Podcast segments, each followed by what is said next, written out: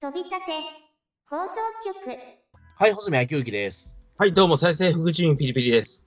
はい、では本日はですね、えーっと、まあ、今、放送している、まあ、テレビドラマの半沢直樹について、えーはい語ってみたいと思います。はい。もうあれですね、最近はもう特撮とかよりももう全然ドラマのことばっかやってますね。うん。だって、穂積さんがもう、ウルトラマン Z なんか見てる場合じゃねえとか、そういうとことを言うからさ。あまあまあ実際まあウルトラマン Z を見てる場合じゃないというかなんというかですけど、まあでも今回はでも本当にここ最近ドラマが本当面白くて、はい。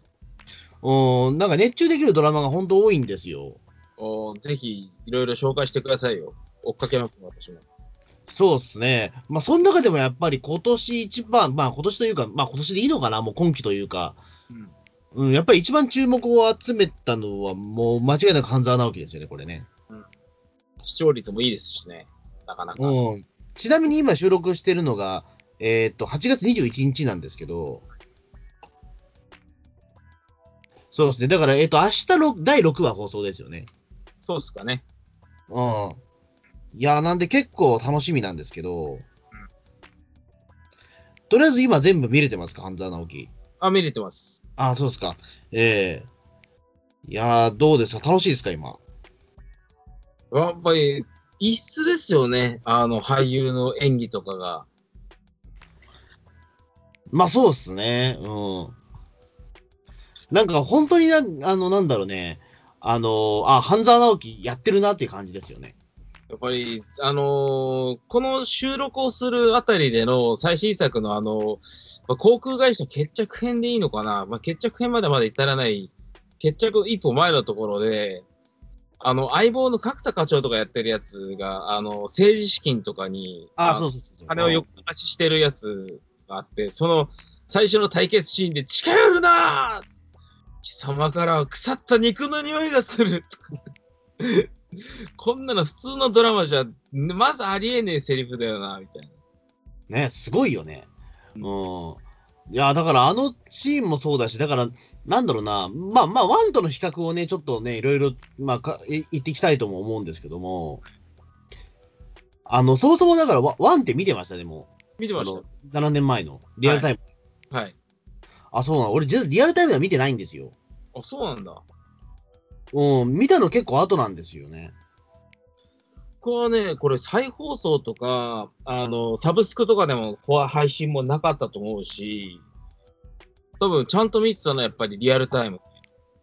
そうっすね。だから、サブスクとか本当になかったし、再放送もされなかったんですよ、半沢直樹って。うんあと、総集編みたいなものも作れなかった、作られなかったしね。あ、じゃああのー放送直前の総集編って初めて作られたもんなんだ。あ、えっ、と、な、なんだっけ、その、えっ、と、来週から半沢直樹の第 2, ね、2部が始まりますよっていう時のそうそうそうそう。ああ、だからあの時初めて作ったんでしょ、あれ。やっぱりそうなんだ。それまではだからなんだろう、あのー最終回の直前に確か一挙放送みたいなので再編再編集使ったような気がするんだけど、あのーそれ以外は多分作ってなかった気がしますよ。うん。というか、あとはだから見れるとしたらもうマジでその、DVD を買うか DVD を借りるかしかなかったと思うんですよ。うん。だから、なんだろう、その話題作の割には実は見れる機会っていうのが、あのーまあ、本当に DVD しかなかったっていうのがね、うん。ちょっと珍しいとは思うんですよ。うん。うん。TBS ドラマとか結構 Amazon プライムで配信されること多いもん。うん。ただなんだろうね、半沢に関してはね、あんまりそういった安売りをしなかったっていうかな。やってなかったんですよね。うん。うん。結構それが当時から不思議で、あの、あんだけ再、ね、視聴率取ったドラマなら再放送してもいいと思うんだけど、そうだよやっぱしてないんだよね。うん。なんか二次使用料とかに関して特別のなんかレーティングみたいなのがあったのかな？多分あったんじゃないですかね。いや、あんだけ社会現象になっちゃうと、再放送した時にやっぱ、とんでもない視聴率を重なっていくっていうことがわかるから、その、うまいところ、その、ほなんかそのバランスもあるから、多分再放送できなかったんじゃないかな。やっぱ二次使用料高かったのかな多分めちゃめちゃ高くなっていたか、うん、だと思うんですよ。だからやっぱりそこはもう DVD だけっていうふうにしたと思うんですけど。うん。で、僕はでも結構本当見たのって、え、どれぐらい見たかな結構俺ね、お半沢直樹は見たのは多分3年ぐらい前だと思うんですよ。うん。うん。で結構後なんですよ。うん。でもそれ以前の僕、イケイドドラマって結構好きなんですよ。半沢以外はもう基本犯的に、罪以外は僕結構、大体見てる。うん。僕は逆にね、半沢ぐらいしか見てないんですよ、イケイドドラマ。あ、そうなんだ。全く逆ですね。俺だから他のその下町ロケットとか、あのールルーズベルトゲームとかを見た後に犯罪見てるんですよ。うん。で、あのーな、なんだろうな。だからどちらかというと僕一番最初にハマったのは下町ロケットだった気がするんですよ。うん。で、その後に確かその半沢を見ようと思って見てたんだけども、実はその一番最初の半沢のファーストシーズンは、意外とあれと思っちゃったんですよね。え、あれっていうのは？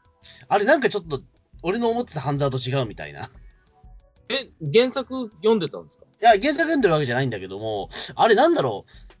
あのー、なんか話題作って割にはいまいち俺乗れないなみたいな。つまんないわけじゃないんだけど、あれなんだろう、いまいち乗れ乗り切れてない俺みたいな。こんなことあるんですね。あの、と、特にあの、大阪編が全然、大阪編なうーん。大阪編がね、な、なんていうのかな。あの、僕が見見たのが、えーっと、多分2017年とか18年だったと思うので、ちょっとね、その大阪編が、えーっと、なんか、ちょっと古臭く感じちゃったのかな、多分。うん。それはどういうところで？いや、もうある程度、その、下町ロケットとか見てるものだから、なんだろう、あのーその、半沢直樹がひ一人で戦うっていうことが、なあんまりちょっとピンとこなかったというか、言ってしまうと、そそれ、あの、なんだろう、半沢直樹以降の下町ロケットとかは、あの、やっぱり群像劇なんですよ。うん。たくさん、その、ね、面白いキャラクターが出てきて、で、それで、あの、戦っていくっていうような話なんですよ。で、他のイケイドドラマもそうですね。ルーズベルトゲームもそうだし、ノーサイドゲームもそうだったし、うん。やっぱりいろんなその個性的なキャラクターが出てくるんだけども、半沢直樹の大阪編って、まあ、半沢直樹と、あと、ね、赤井秀勝しかいないじゃないですか、基本的に。まあね、一応、あの、及川光弘とかも多少この辺あたりから関わってたはずなんだけど。そうですね。ででもなんだろう、その相手も結局その対決してるのも宇梶さんだけじゃないですか。うーん。宇梶さん一人になんとかっていうような。うん。まあ別に対決してるのが宇梶さんってわけではないんだけれども、あの、ひたすら追っかけるのが宇梶さんっていう風な構図になってて、うん。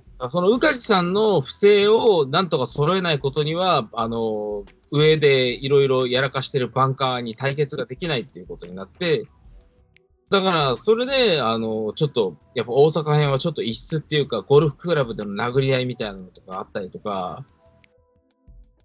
ちょっとこう、半沢直樹シリーズの中でも若干異色的なところはあるんですよね。そうですね。だから今思うと、そのね、えっと、最初だからほら、宇梶さんを追い詰めるとこでも、半沢はだからほら、ゴルフクラブ使って結構追い詰めるじゃないですか。うん。でもその後ほら、あのね、あの、断密に殴られるっていう。ところで、あの、なんか、ゆゆくゆく逃がすっていうのは、ちょっと今の、その、半沢第2部の半沢から考えたら、ちょっと、あなんだろう、違和感が残るシーンだと思うんですよ。まあ、ちょっと、あの、異色作かな、みたいな感じはしますよね。あのーそうなんですよね。今はもう言ってしまうと、その今、帝国航空の話になってる半沢直樹ってもう完全に強キャラなんですよね。うんあの、もう無敵のキャラクターぐらいになってんだけど、その、最初の半沢と大阪編だけは、あの、意外と弱いんですよ。うん。で、結構その、捨てられちゃったりみたいなところが、うん。だと思うんですよね。だからあれはちょっと、その、なんだろう、ジャンプ漫画で言うとこと覚醒編ぐらいな感じで、まだ強い頃じゃない時の半沢みたいな。うん。うん。だその、だって最初もだってね、えっ、と、その、ご5000万でしたっけ、最初。最初5000万でしたね。で、それでほら、半沢何やってんだっていうことで。うん。まあ、そこでだから、あのね、あの、奪い返すみたいなところで、だどちらかというと、やっぱりそれで、まあやっぱ半沢何やってんだっていうところから始まったじゃないですか、あれって。うん。うん。だからやっぱりさ、あんまり強いキャラじゃなかったんだよね、あの時って。まあ、次から次へとピンチが、なんか、訪れてたって感じがありますね。うん。だから最初の大阪編ってやっぱりちょっと、うん、異質ですよね、すごい。だそのね、バディを組んでるのもやっぱ赤井秀和っていう、ちょっとやっぱり、まあうん当時にしても、2013年当時にしても、なかなか、あれだよね、まあ思い切ったキャスティングだとは思うし。そうそんな赤井さんって珍しいキャスティングなのかいや、珍しいってわけじゃないけど、なんだろう、女性受け絶対しないキャスティングじゃないですか。な まあ、す失礼なことを言うようであればそうかもしれないですけど。うーん、なやっぱりだからその、あの、なんか男気マックスな人じゃないですか、赤井秀和ってどうやっても、まあ、元プロボクサーだし。うん。で、それを対決するのが宇梶武史ってさ、なん、どの時代のドラマを見てんだろうっていう気が。でもまあね、あの、工場のおっちゃんに、あの、半分ヤクザみたいな、あの、山師みたいなところで、カキャスティングとしては何も、全然、うーん、まあそうだけど、でも2013年にしても結構古いなっていう感じはあったと思うんですよね、なんか。俺はだって2017年に見たとき、うわ、古いと思ったもん、なんか。うーん。まあ、2017年のご時世で見たら古いかもしれないですけど、放送当時はそんなことはなかったと思うけどあなあ。、意外とそこは受け入れられたとこだったんですかね。なんだこのキャスティングみたいなのは、今のところ半沢直樹のは一個も。ああ、そっか。いや、だからその、お及川光弘とかどうですか？まだ相棒のイメージが抜けきれてない頃ですかね、もギリギリですかね。う。だよね、だから、なんだろう、うん。最初からだから、そのほら、半沢のその、まあ、まあ、い友人というか相棒っぽい感じもあるから、だからなんかね、そこのイメージがちょっと被ってた人いるんじゃないかなと思うけど、ああ、それは言ったかもしれないですね。うん。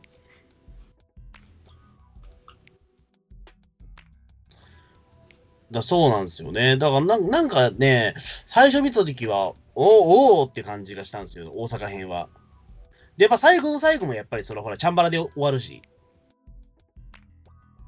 え、最後の最後はチャンバラで終わる？大阪編ってほら。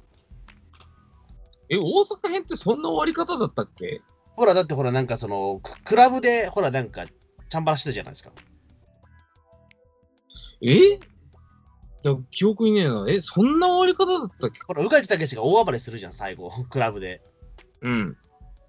で、その時、あの、またシャン、な、な、な何を振りかざしたかわかんないけど、春日か何かを振りかざしてたんですよ、半沢はずっと。あなんか戦ってたな。え、でもそれ、そうそうそうそう。それ決着編だったっけか。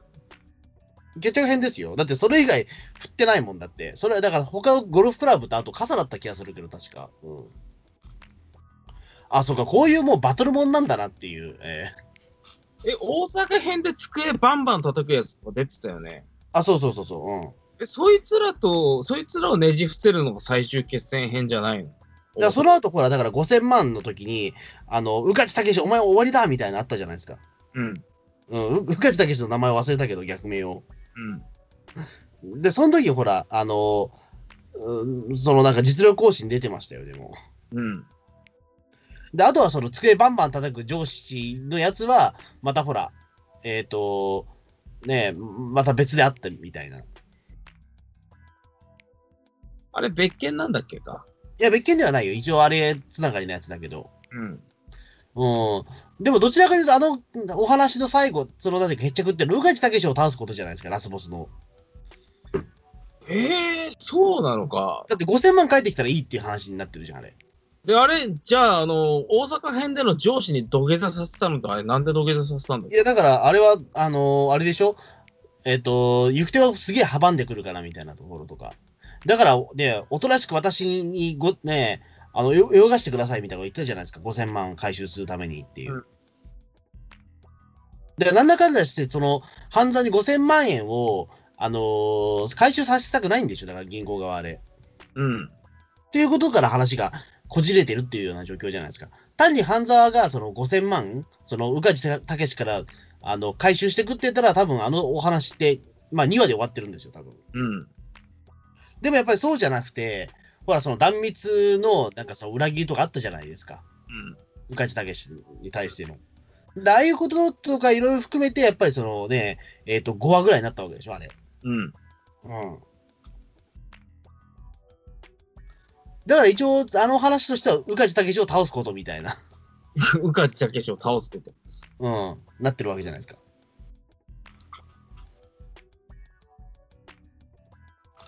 俺ももう一回最初、あのー総集編とかな、もう一回見なきゃいけないなって思うんだけれど、うん。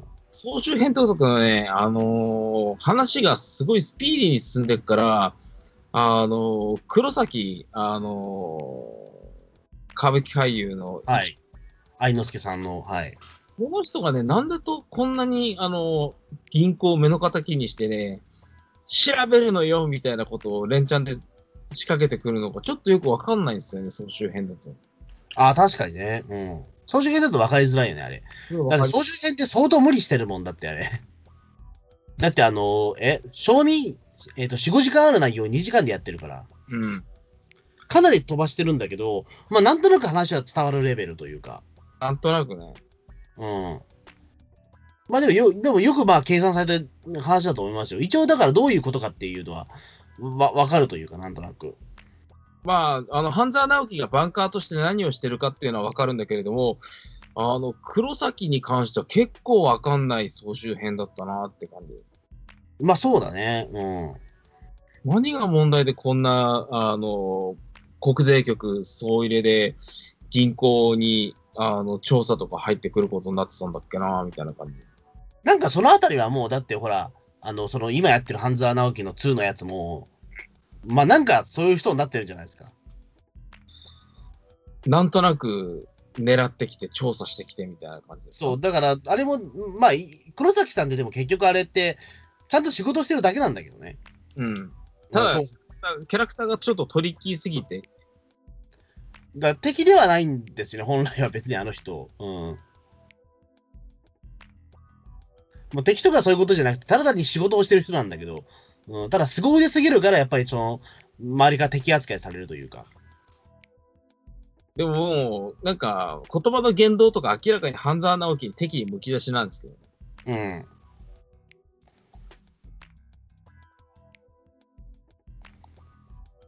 ね確かにね。うん。結構だからなんだっけ、まあ、けその大阪編の時の片岡愛之助って、まあ、お構いの喋り以外は何かのコピー機のあれだっけなんかデータが残ってるうんぬんかんぬんだっけうん。意外とあれしょぼいよね、今思うと。え、しょぼい？いや、なんか意外とそのアナログだなっていうのは結構。それ、そういう国税局、国税局とかマルサとかそういう、なんていうかね、そっちってのはやっぱりこういう地道なことをひたすらやって、まあそうなんだけどはい、でもほら、2でその隠しクラウドがうんぬんかんぬんとかやってるじゃないですか。はいはいはい。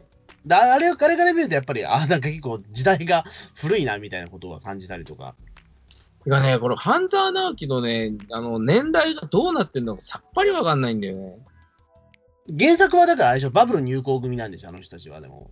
だからというこ、とは1980年代後半から、まあ、90年代前半ぐらいのうん。感じだと思うんですよ。押して2000年代だよね。うん。でも、半沢直樹のこの2020年版になると、みんな、あの、半沢とか iPhone11 シリーズ使ってたりとかして、もう完全にどう考えても現代と、あの、時代軸がリンクしちゃってるんだよね。うん、だからまあ、あれは半沢直樹のだけの世界だっていうふうに、もうそれは、かなんだろう、えっ、と、思うしかないんですけど、そうするしかないよね。だってこれもう、なんていうか、時間軸がパラレル化してるもん。うん。だからなんだろう、その、えっ、と、ファーストシーズンの最終話で、あの、東京セントラル証券に行ってくださいって、ほら、あの、北尾路欣也が言われるじゃないですか。うんうんで、その後我々のね、す過ごしてる時間だと7年間待ってるわけじゃないですか。はい。でも、あの現実の世界って、じゃあセントラル証券に行って、何年後の世界なんだろうみたいな。もう2、3年だよね、長くて、あれは。多分そういうことだと思うんですよ。あのーなんだろう、じゃあセントラル証券に行ってくださいって言われて、じゃあ明日からセントラル証券に行って、で、それであの事件に巻き込まれてることはないと思うんですよ。うん。さすがに。多分、セントラル証券で働いて2年、2、3年は経ってるはずなんですよ。まあ、それぐらいは経ってんのかなっていう感じで、あのーな今回の半沢直樹2020年版が放送されるにあたって、半沢直樹のスピンオフとか放送されたんですあけど、、見た見た。あの、半沢直樹のパスワードでしょ？サード。うん。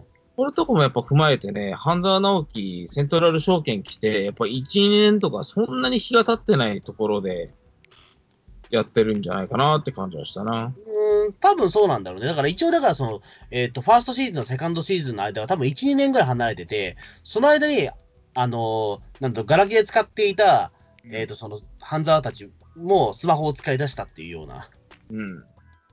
か激形なのかっていう。まあ、みんな iPhone 使ってるから。それまではみんなね、だってその、ね、かたくなにガラケー使ってたのにっていう。だから、シャメール送ってましたよ、ファーストシーズンで、シャメールなんか。だから2020年版とかだと、あの、iMessage とか LINE とか使えるから、あの、なんか、こいつら会ってましたよみたいな写真を怒涛のごとく、ファースト撮影っていうんですか、うん。ガーって撮影するみたいな。ああいう写真とかもね、全部送れたりとか。そうっすね。いや、どうなんだろうね。だから、その最初のファーストシーズンの半沢直樹って、まあ、携帯電話があるっていう世界はそうだけど、でも携帯電話って、まあ、20世紀からあるじゃないですか、一応。うんあるね。それ考えたら、多分まあ、あのーその原作が出た時のお話、うん。多分、えっ、と、2000年代前半かそのあたりでも全然通用した話だと思うんですよ。うん。うん、だあある意味、だからそういった時代なのかな、みたいなところとかもね、うん、あったりとか、あとは、まあ一応スマホを使ってる人一人だけいたけどね、半沢、そのファーストシーズンでも。ここは見落としてるんだよな。うん。だそこで言うと、まあ一応、携携帯はだから、あの、えっ、と、ガラケーは多分銀行が支給してるものっていうような、うん。一応なんかつりつま合わせることができるっていう、うん。とは思うんですよ。とは言っても、なんだろう、そのやっぱり2020年になってくると、もうその携帯からガラケー支給っていうのはちょっとないじゃないですか。うん。まあ今でもガラケー支給してる会社とかあるんだろうけど、多分。いや、少ないんじゃないか、ガラケー。どう、この前でも俺あれだよ、あの、なんだ、ホームセンター、某ホームセンター行ったら、うんあの、みんなガラケー使ってたよ。へえ。なんか、あの、担当者わかんない、あの、なんかその、ぐ話しかけた店員がわかんないから、ちょっと他の店員呼びますねって言うときガラケー使ってたよ、なんか。あ、車用系ガラ、ケー使ってるわ、と思って。車用うん携帯はみんなガラケそー。へえ。ホームセンターで車用携帯、ガラケーって珍しいな。う。うん、なんかすごい古いタイプのガラケー使ってたよ、なんか。なんだこれ、チェイフォンって書いてあるんじゃねえかぐらいな古い携帯。ビッグカメラとかそういう家電系とかみんな車用携帯、スマホだけどね。ああ、ね、ちょっと不思議なんだけど、うん。まあ、あるとこは多分あると思うんですよ。うん。だからそこで言うと、だからなんだ、その、あの世界って3年ぐらいですげえスマホが普及した世界っていう風にした方がいいのかな。そういう風に考えるべきなんだろうか。パラレルワールドとして捉えるしかないよね。うん。でも俺原作どうなってるのかちょっと気になるよね。だって、あの、ガラケーとか使ってたりした頃から、2020年版になったら、今度は IT 企業とかの、あの、世界が舞台っていうかな、まあ、本当はセントラル証券っていうところ、証券会社になるんですけど、その取引相手が IT 企業じゃないですか。うんそここで、あの、隠しクラウドがどうのこうのとか、そういうのって原作の時点で描かれてたのか、これっていう。う。多分それは描かれてたんじゃないかな。わかんないけど。マジで？あの、ほら、えっ、ー、と、なんだっけ、ロえっ、と、ロスジェノの逆襲でしょ、だっけ、原作は。うん。ロスジェノ、ロスジェノの逆襲っていうのは、これね、えっ、と、連載されてた時期は原作小説が連載されたのって2010年なんですよ。うん。2010年から2011年。まあ、ギリ、その隠しクラウドっていう考え方があったかどうかですね。うん。まあ、その書いてる時の、その人が書いて、あの、池戸さん書いてる時の時代背景として、そういったものはテクノロジーとしてあったのかもわかんないですけれども、俺たちバブル入校組っていう風なところから始まってる半沢直樹シリーズから考えても、原作は多分テレビシリーズみたいにこんな7年とか間スパンを置いて、あの、時系列があの進んでるとか、そんなことは絶対ありえないわけですよ。あの、おそらくだけど、原作小説だと、これね、あの、3年周期で出てるみたいなんですよ、一応小説が。それは3年周期で、3年間経ったら3年間、あの、劇中でも時間は進んでるってことになるんですか？どうやらそうみたいだな。そうなんだ。だとしたらギリギリ、その、あの、なんだっけ、その第一作のバブル、俺たちバブル入校組っていうあったじゃないですか。それが2003年なんですよ。だから、ガラケーなんですよ、みんな。っうん。ていうことなんじゃない？ただ単に。まあ、それだったら全然納得がいくことですよね。うん。で、俺たち花のバルバブル組っていう、その第、ね、えっ、と、その、ファーストシーズンの後半にあたるお話は、2006年から2007年なんで、うん。まあ、ここもスマホないですよね。うーん、ちょっと日本で言うと iPhone3GS とかが普及しだすのって、ちょっとちょうどギリギリだよな。だから、原作です頃だったら多分、つりつま合ってんじゃない？うん。うん。でもね、バンカーとかが車用携帯で iPhone 使うとか、そういう時代では間違いなくない。うん。2000 2000年の、2010年以前とかだったら。うん。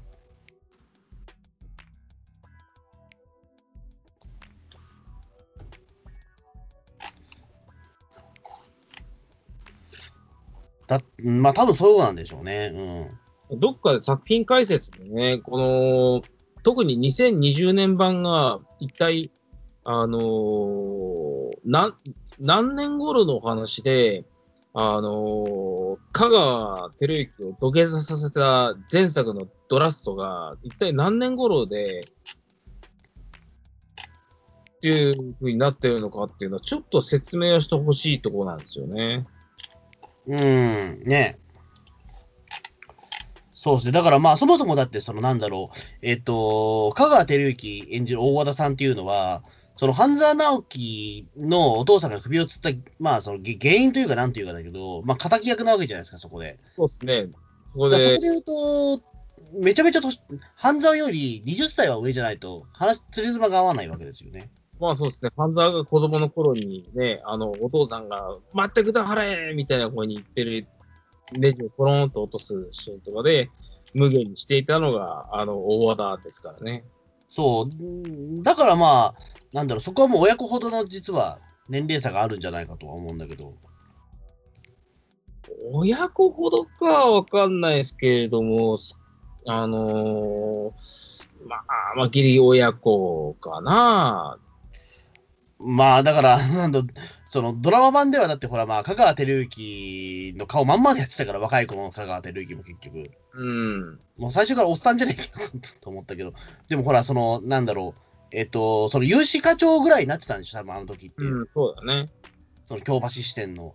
うん。だったらもうやっぱり30ぐらいなんじゃないの？多分その首、その、半沢の父ちゃんが首つった頃って。うん。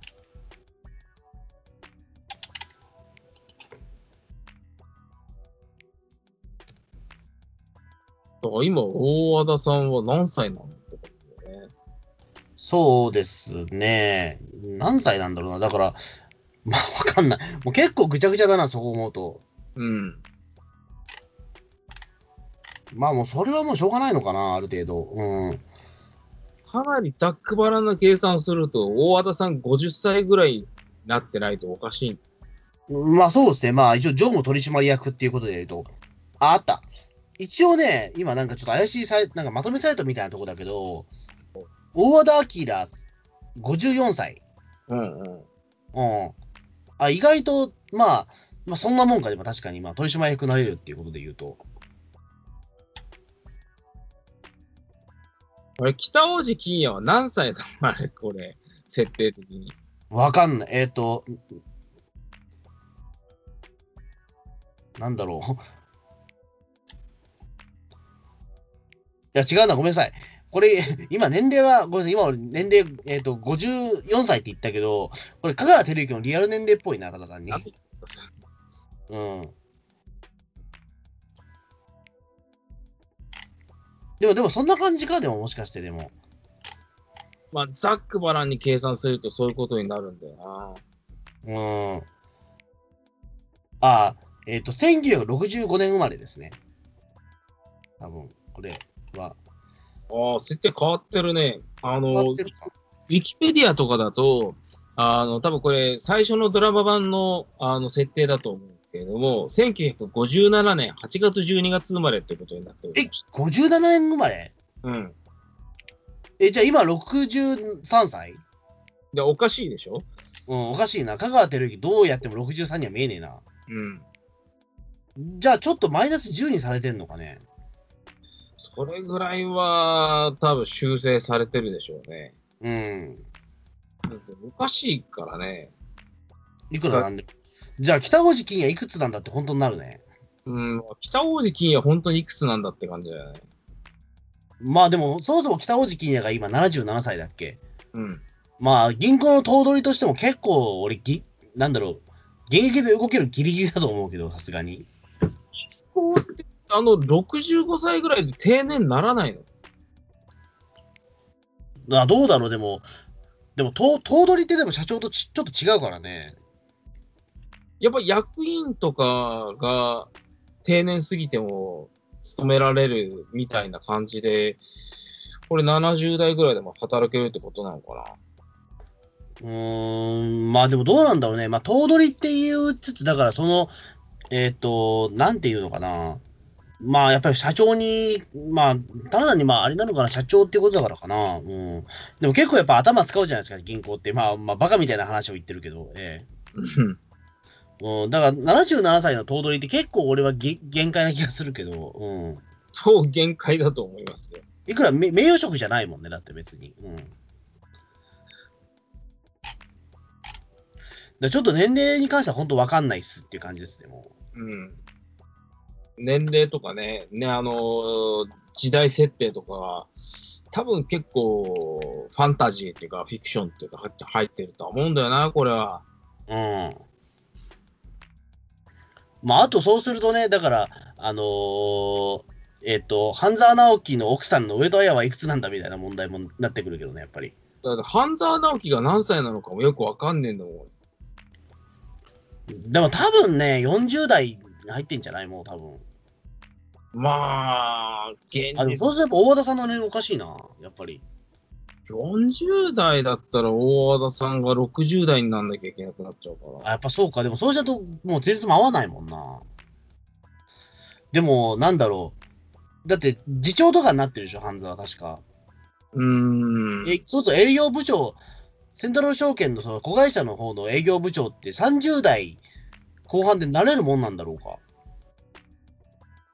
どうなんだろ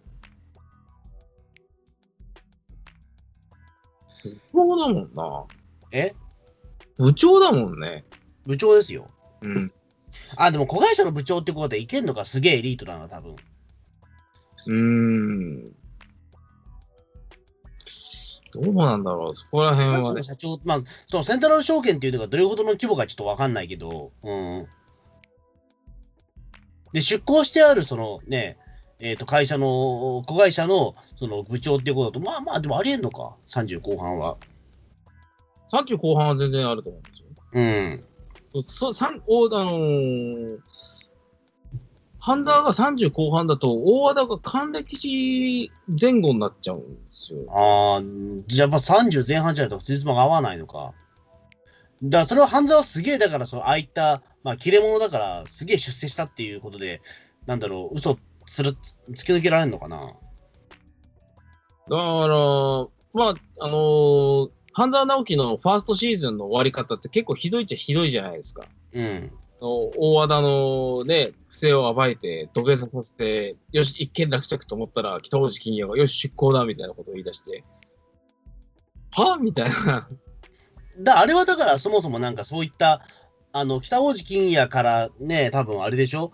あの、まあ、なんだろう、潜入捜査みたいな感じなんじゃないの？あれ、多分。なのかな？なんかおそういう感じがするじゃないですか。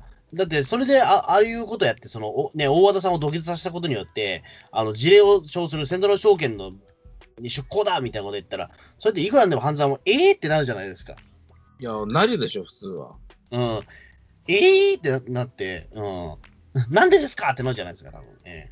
実際、半沢さんも表情的に、は？みたいな感じで、もう表情が固まってましたよ。だから多分あれは出向なんでしょう。出向っていうか、あれ、まあ内部調査みたいな感じでしょ？うん多分あれって。スパイラル、あスパイラルじゃない、えっと、なんだっけ、出向先の会社、あの、証券会社。セントラル証券？トラル証券。セントラル証券自体はそんなに組織として、クレイジーなことっていうのは、まあ、それまでがちょっと、ちょっと異常だったっていうか、な、なんでこんなに銀行の内部におかしい人がいっぱいいるんだっていうのがあったから、ソフトに見えるのかわかんないですけども、まあ、その頭取がどこまで気づいてるかですよね、多分いろいろと。うん。うん、だから、なんだろう、その、子会社に派遣することによって、あの、そこの子会社で発生した、なんかトラブルを解決させることの、多分、えっ、と、もう期待を見越して多分派遣させてたっていうことなのかな。だからほら、よくぞ戻ってきたって言ったじゃないですか、最後。うん。だから、あの、銀行に戻ったっていうことは、まあ、その役目を終えたからっていうことなのかもしれないし。このセントラル証券って、あの、香川照之のあの、親戚の猿之助さん？え、猿之助、はい。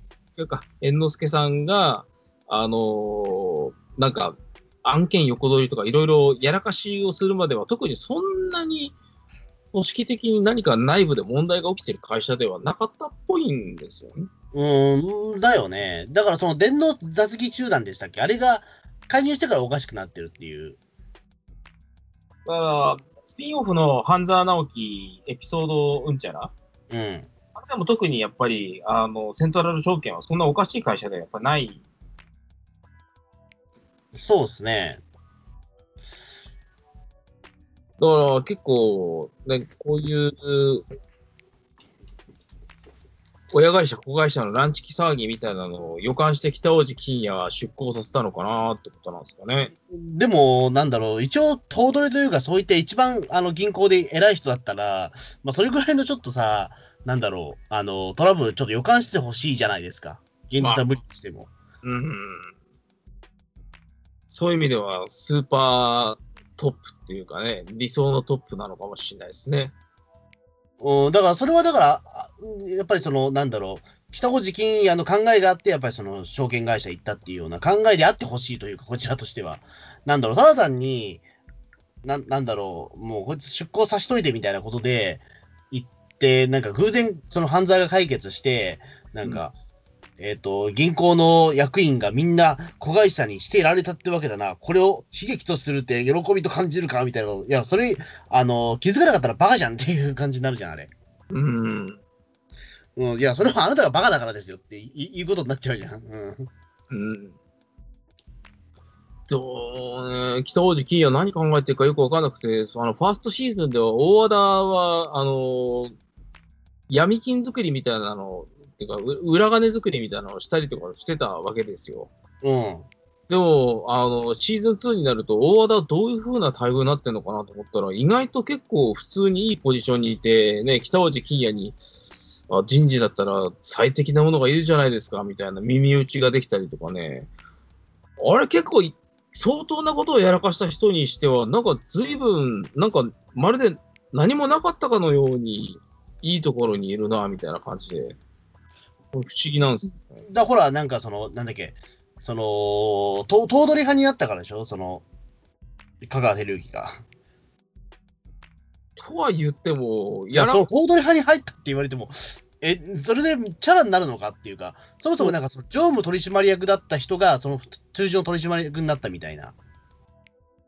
それだけで済むのかってことなんだよな。で、意外とそこ甘いのかな、やっぱりその。シーズンうん1とラストでやってたことは完全な背任行為ですよ、これ。いや、そうですよ。うん。なんで大和田常務はこんな、あのーなんとかなっちゃってるのか、俺、ほんと不思議でしょうがないんだよ。いや、懲戒免職でもおかしくないと思うんだけど。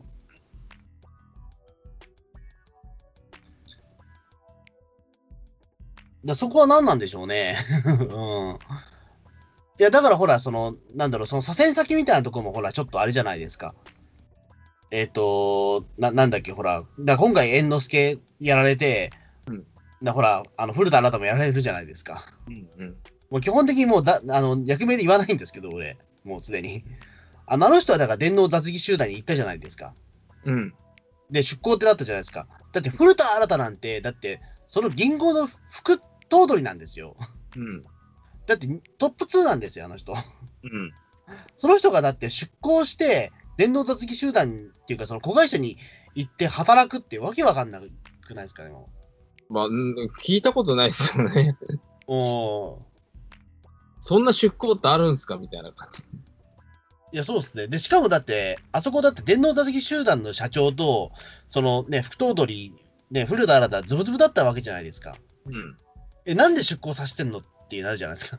うん、そこもちょっとよくわかんない。いや、だからそこでなんだ、あの、南の陽子は、ね、あの、なんかそこでもう会社辞めてることになるのかな。どうなんだろうな、そこら辺、もうなんか、あの、電脳雑技集団とかスパイラルとか、あそこら辺のエピソードは一見落着みたいな感じで、特にスパイラルは、あの、現在の、ああの、航空会社編でも、あの、なんかメールサーバー調べてきましたみたいなのとか、うん。もうこれバレたら一発アウトなんで、うちみたいな。いや、もうああの時点でアウトだよっていうね。でもね、あのと、電脳雑技集団はどうなったのかよくわからない。問題を起こしたところ、問題を起こした人物を一斉に集結させるというとんでもない出向事例を出して、それ大丈夫なのみたいな。絶対クーデター起こるよ、あんなの。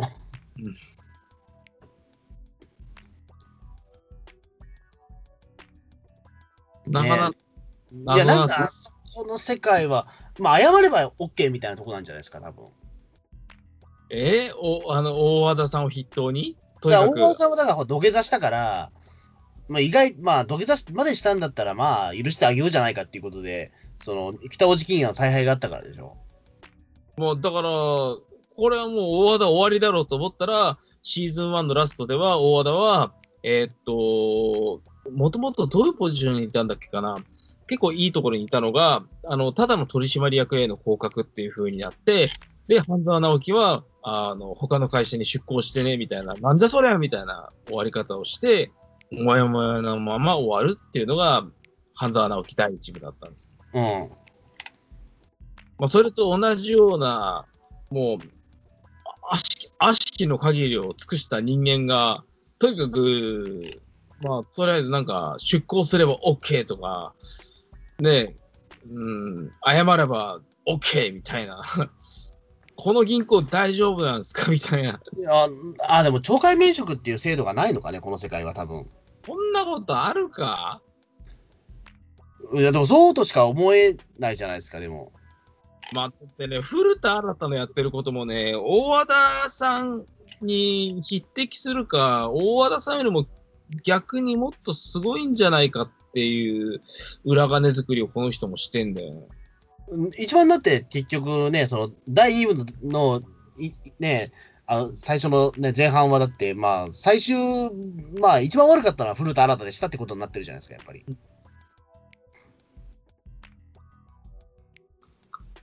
そうですね。うん。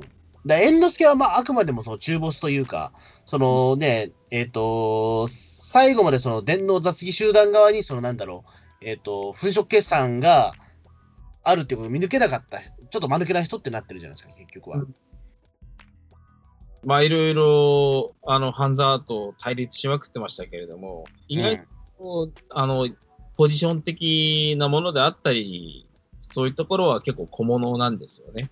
うん。うん。だからちょっとね、なん なんだろう、あの、うん、あの出向ってそんな感じで行くんだみたいな感じで。うん。でも多分これ現実世界に照らし合わせたら結構ファンタジー入ってると思う。うん。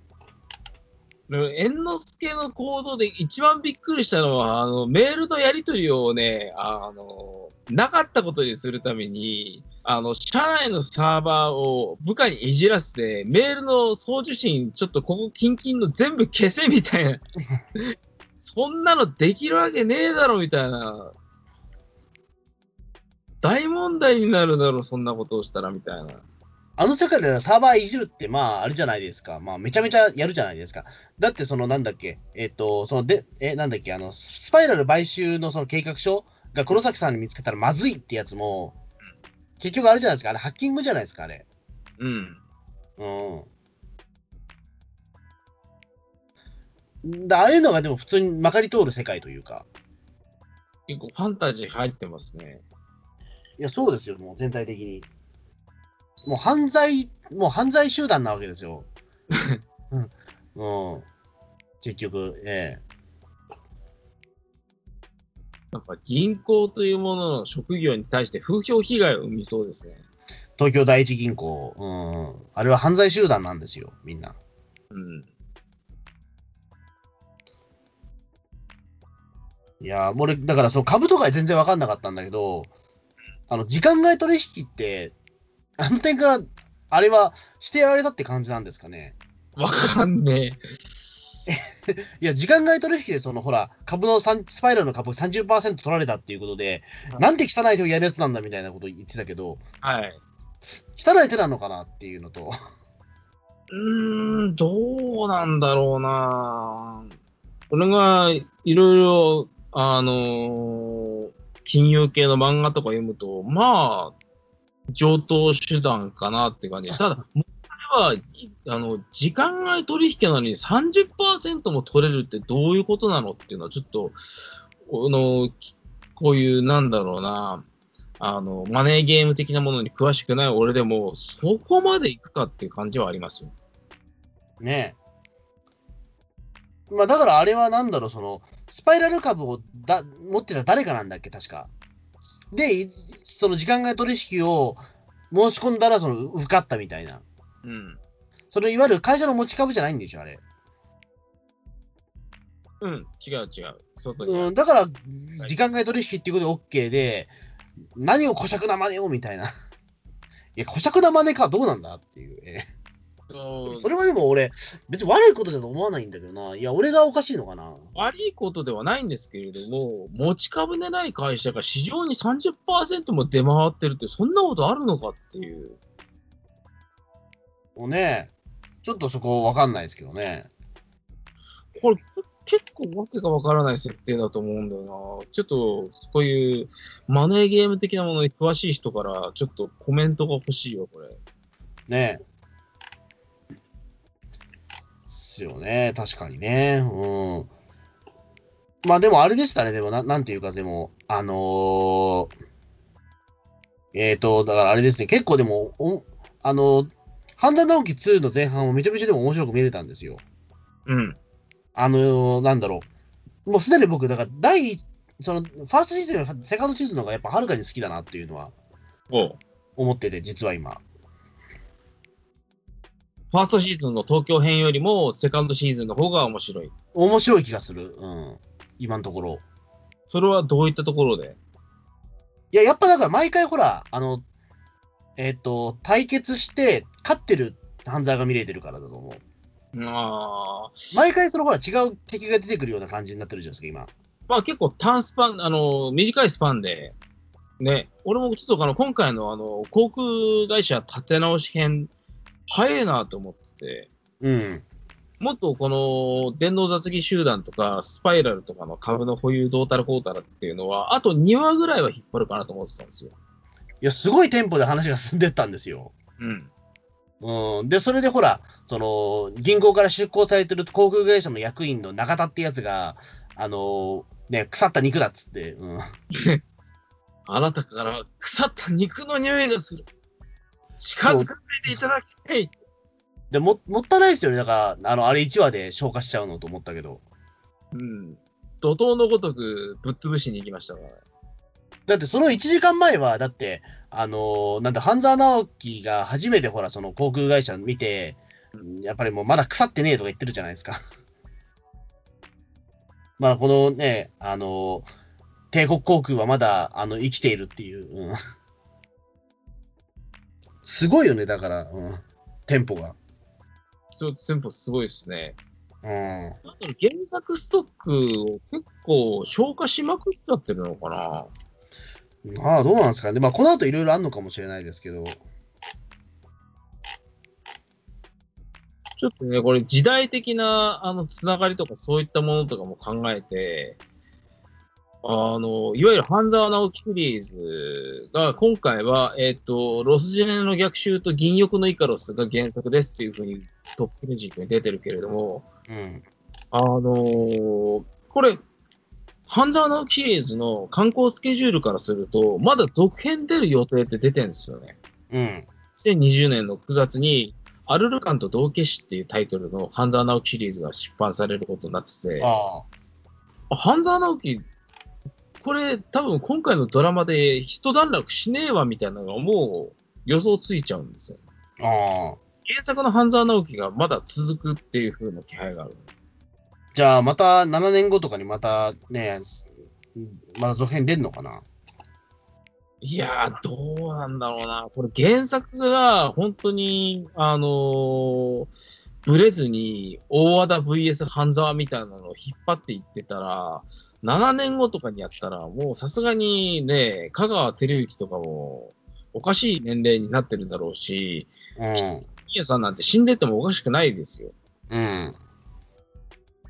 だから、僕は願わくばドラマはドラマで、原作の半沢直樹シリーズが観光は続いていくにしても、今回のシーズン2とかで、ちょっとこれは一旦半沢直樹シリーズ、あの、一旦終わりっていうか、綺麗にクロージングみたいなのを若干ドラマオリジナル要素を加えてもいいので、やってほしいなっていうふうに思います。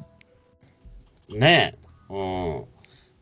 うん。まあ、どうなんですかね。まあ、でも、本当だから今回、半沢直樹すごいのは、まあ、あのちゃんとだからやっぱ7年間って結構長い間だったけど、まあ、ひ一人もそのね、欠員を出さずっていうのは、うん。すごい普。通こういうので役者変わるじゃないですか。ありますね。うん、その、亡くなったり引退したりっていうの。それがなかった。あ、一人だけあったわ。誰？あの TKO の木下さんが。?TKO で木下さん。えっ、と、それな、何の役やってたっけ？あの、油山っていう人。油山。ほら、あの、なんか、ファーストシーズンの方で何役だっけ？あれは、なんか、半沢のなんか、旧友みたいな役出てたじゃないですか。うん。で、今回はだから、その、えっ、と、ね、あの、なんだ、うーん、その、あ油山さんみたいな人が出てたんですよ、き提供、企業木下のね。でも、それ今、ほら、あの、木下さんって、その、松竹芸能終われちゃったんで、うんちょっと出れてないんですよね。え、あれ誰か代役の人がもう決まってんの？えっ、と、いや、なんか、後ろ姿だけあれ出てた。ここ最近までは、半沢お前はバンカーとしての誇りはないのかとかって酔っ払ってた人だよね。うん、そうそうそえー、あの人、実質交番なんだ。う。うん。知らなかった。ねえ、いまあ本当にだから誰も亡くなってないし、ねえ、引退もしてないっていうのは、まあなかなか、うん。面白いところですね。いろんな、何々編、何々編みたいなのを、あの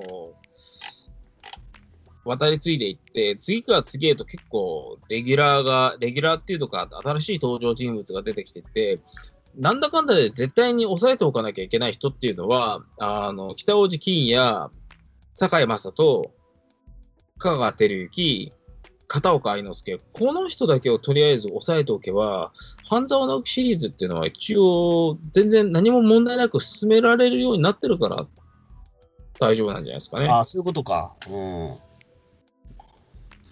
ん。とりあえずその5、まあ、5名はレギュラーキャストみたいな形で、うん。いうふうにすればいいんですかね、多分。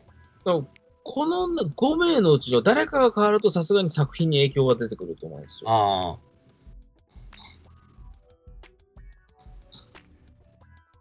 なるほど。じゃあ、そうですね。うんうん、まあ、本当にだからどっか出向ししてもね、まあ、そのメンバーは多分変わらないでしょうし。うん。うんですね。だうんなんだろう、本当にだから今回、その、な なんだろう、すごくぶっこんできてるなっていうのはやっぱそうですよね。だから毎回やっぱりその、ほら、半沢のバトルシーンが毎回、毎最後、ほぼ最後に見れるじゃないですか。うん。ねで、第2話にはだってほら、僕の大好きなほら、あれじゃないですか、ルーブのお父さんが やられてたじゃないですか。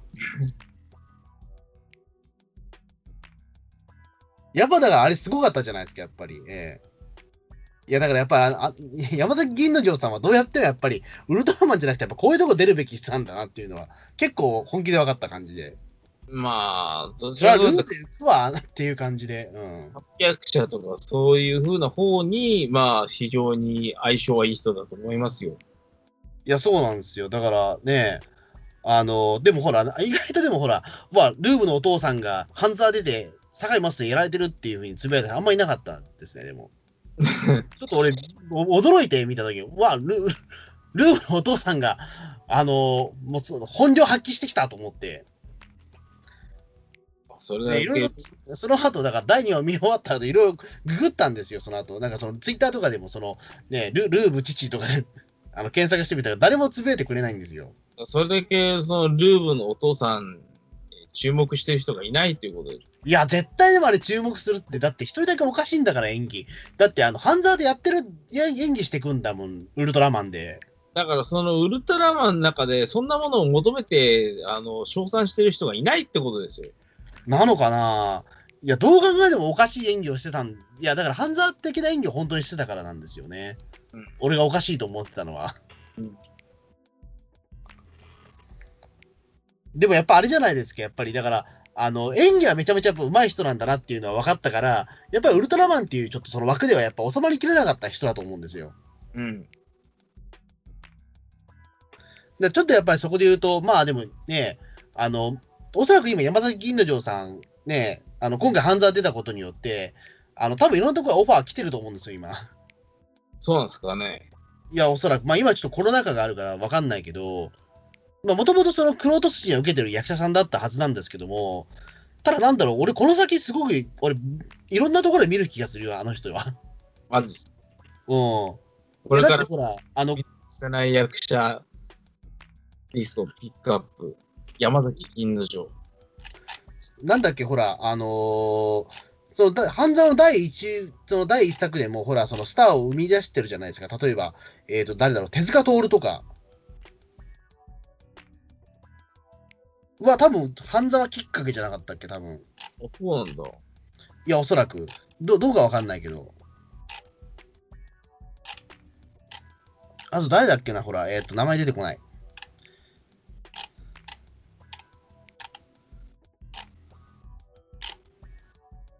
あ、えーの、あれでしょ、あの、滝藤健一って、半沢きっかけでしょ、多分間違いない、この人は。いや、他の作品でも結構、あ、でもどうなんだろう。きっかけは滝半沢藤健一って、でも、ほぼほぼ半沢で注目された気がするんですよ。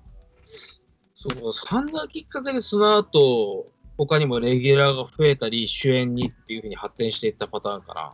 今、だってもう滝藤健一って、もう確実にもう、ね、お大御所ぐらいになってるじゃないですか。大御所まではかない大御所までは言ってないけど、まあ、その中堅としてかなりいい位置にいるじゃないですか。まあ主演もやれるポジションまで行きましたから、半沢以降でしょ、この人はず、間違いなく。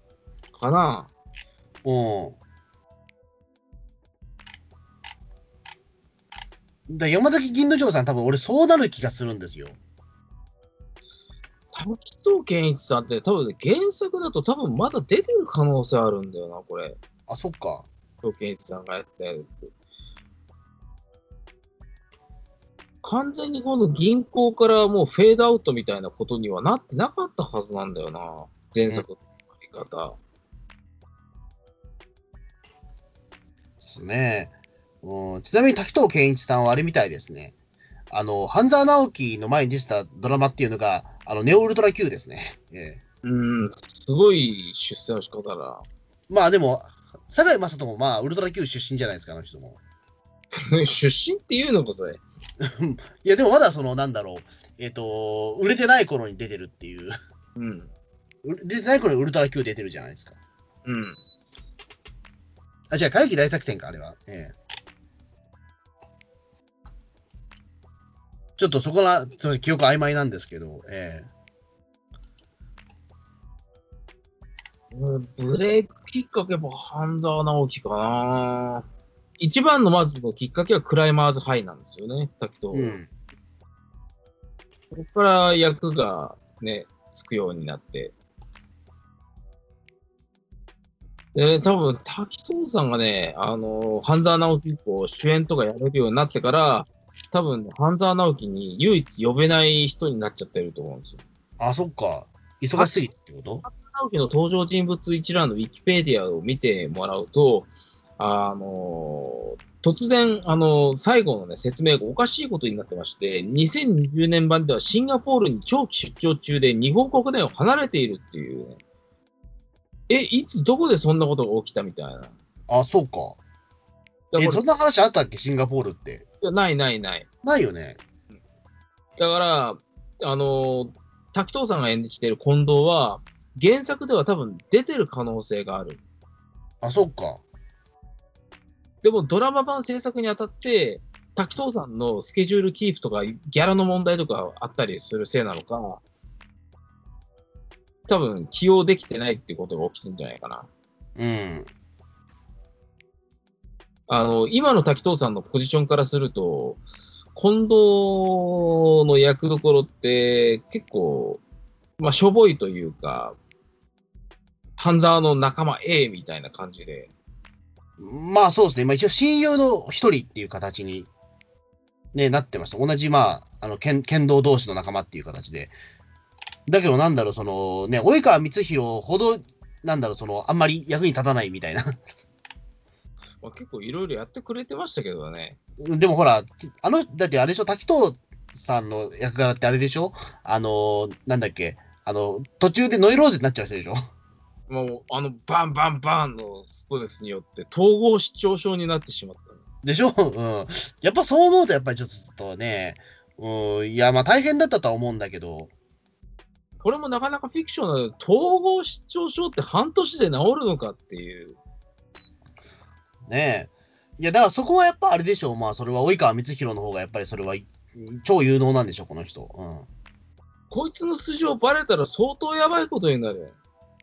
ねえ、やばい。まあ、及川さんはこれはもう、うんいなんだろう、いつバレるんじゃないかと、ヒヤヒヤしてますけど、マジで。泊忍のね、行動はなかなか見てて、これ大丈夫なのかみたいねえ。もう、明らかにお前ら、なんだ、お前らホモかっていうぐらい仲いいし。うん。すぐ何かあると、おい、半沢っつって、電話を出して、大変なことになっているぞ。大変なことになってるんだみたいな。ここだけの話なんだけどなって言いながら、人がたくさんいる居酒屋で話すっていうね。おこいつバカかと思ったけど。そうだね。あの、居酒屋もそうだけど、銀行社内でも、ちょっと人目のつかないところで話、あの、人目がつかないところで電話するとかじゃなくて、オフィスで人が周りでざわざわしてるところで、おい、半沢、ここだけの話なんだけどな、ここだけの話を周りに人がいる状態でするんじゃねえよ、みたいな。そうそうそう。だから、あの、やっぱこういう人がね、その、なんだ、入社できるっていうところで、やっぱりその、ね、まあ、東京中央銀行は、まあ、かなりもう、ガタガタな会社だと思うんですよ。うん。まあ、それはでもこういう人たちがさ、でも、なんだっけ、その、及川さんの役柄って、調査役でしょ？いわゆる、有志部の。うん。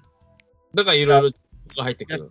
いや、だから、あの、この人が、多分調査部、なんかその調査役に入ってるから、多分あの内部の、その、ね、あの、悪事も見抜けないんですよ。でもね、あの、ちょっとね、これ、もう一回、あの、2020年版を見れ、見なきゃわかんないんですけど、あの、半沢出向して、あの、バンカー戻りたくねえのか、みたいな感じで、お互いの近況飲み屋で3人で集まってやるときに、確かね、あの、及川光弘は今どうなってるのかってなったら、あの、どっかの次長になってんですよ。調査部がなくなってんですよね。あ、そうだっけ？だから、な、なんで、あの、及川光弘が、あの、調べたんだが、あの、セントラル証券と、あの、うちの間では、なんとかコンとかで、みたいな。その内部情報はどっから得たんだ、みたいな。いや、それはもう、あれなんじゃないですか、まあ、調査部に払ってる、その、スパイがいるんじゃないですか、やっぱり。えもう完全に現代の隠密集団じゃないですか、それじまあ、そうですね、完全に。えーいやな、なんだろう、もうそういう役柄、いや、だから、一番フィクションな気がするけどね、こミッチーに関しては。まあ、本人もこういう役柄だっていうことをね、認識してやってますからね。もう、いくらなんでもこれは、まあ、フィクションが激しいわなっていうのと、え面白かったね。あの、半沢直樹2020年版の放送直前のキャストにインタビューしてみましょうみたいなやつで、及川光弘さんにリポーターがマイクをつけてて、小森忍の忍は忍者の忍なんだよ、忍忍みたいな感じで、まあ、そうとしか思えないよね、もう。まあそういうキャラクターになってますからね。うん。多分、変装の名人っていう設定が多分隠し設定あるよ、あれ。そうなんですかね。わかんないですけど、そうでなきゃちょっとついつまが合わなすぎるもん。うん。え、例えば？いや、だから、あの、なんだろう、その、ここだけの話なんだけどな率がやっぱ多いので、やっぱどっか、あの、まあ、スパイを放ってるか、もう本当に自分が潜入捜査してるかですよね、いろんなところに。は、調査役にいた時には、それは内部情報をガンガン流せるはずなんですけど、今はね、部署が違うはずなんですよ、2020年。うん。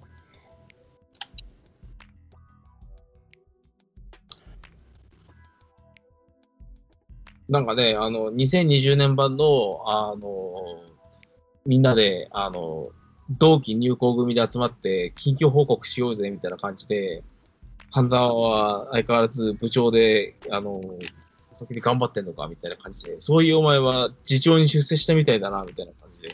うん。あれ？部署変わったんだ、ミッチーみたいな感じで。ねなのになんでこんな隠密行動がガンガン取れるんだろうっていう。え。いやー、わかんないっす。これ、ね、謎が多いんですよ。うん。ですね。まあ、どうなんだろう。だから、うんミッチーはでもこれをきっかけに仕事が増えたのかな。半沢きっかけに。もともと仕事ある人だけど。どうなんだろうな。あの、かなりねシビアな話をしてしまうと、あの、滝藤健一さんよりも、今、及川光弘さんは、レーティング的に下だと思うんですよ。ああ、そうか。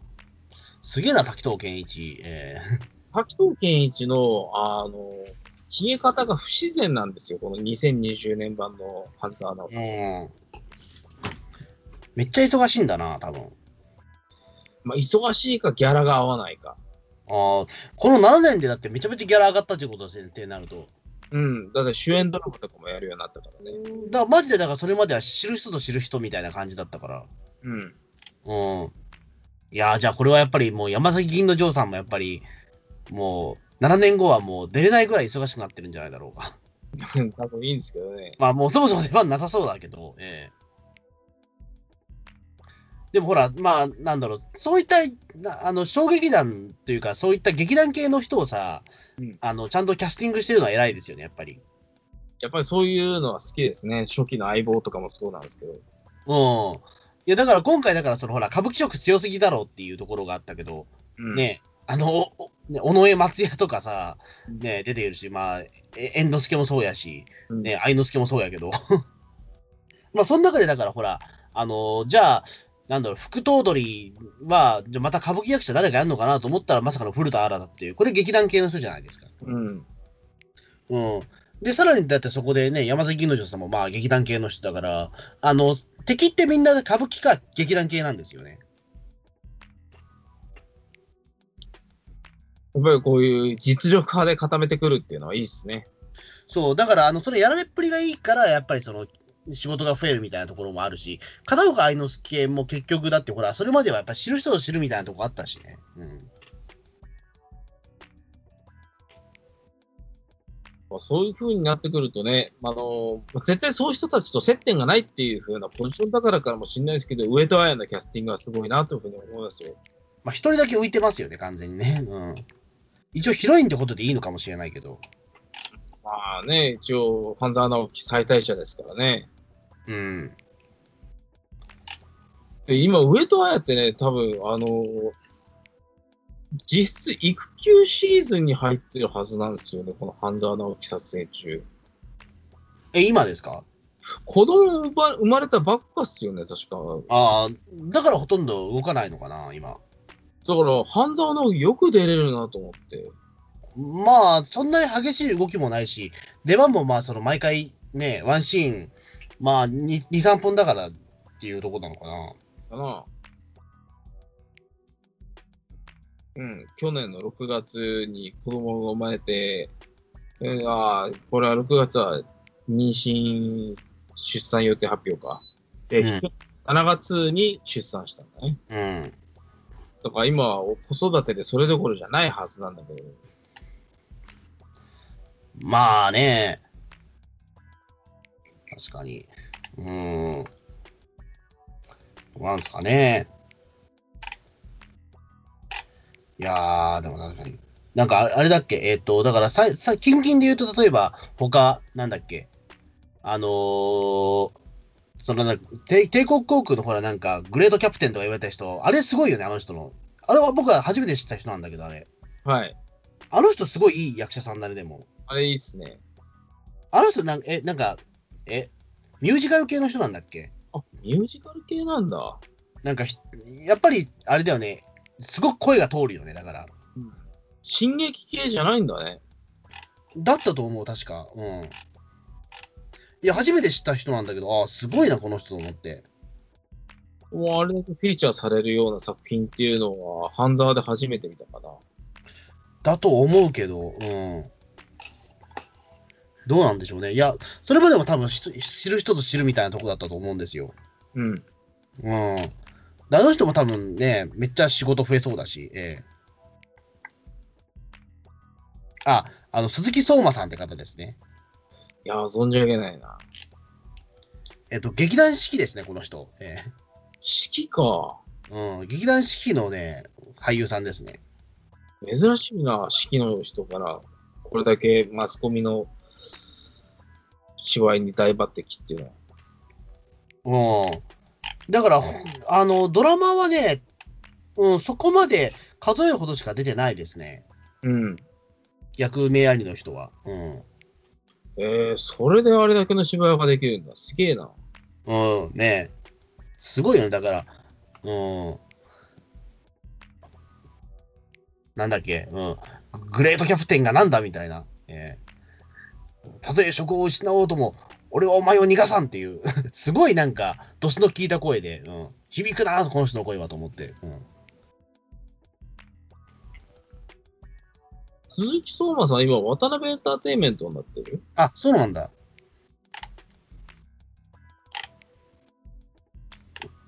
でも、テレビそんなには出てないな。出てないっすね。半沢直樹とかはね、ドラマの出演はもう5年ぶりとか。あやっぱそうか。それは知らないわけだわ。商業演劇とかいっぱい出てますね。エリザベートとかね。うん。だそっちの方ではもう大スターなんでしょうけど、この方。うん。でもやっぱりその世間的にやっぱり有名な人ではないっていうところで。こっから多分ブレイクしていくだろうな。いや、多分そうだと思うんです。まあ、この人もまあ、山崎銀之丞さんと一緒にまあ、7年後、まあ、出れなくなる可能性高いですね。うん。多分、このグレートキャプテンは多分今後そんな出番はないと思う まあな、なさそうですね、でも。ええとりあえずあれがまあ、み、みまあな、なんていうか、そのね、ハイライトみたいな感じだと思うけど。うん。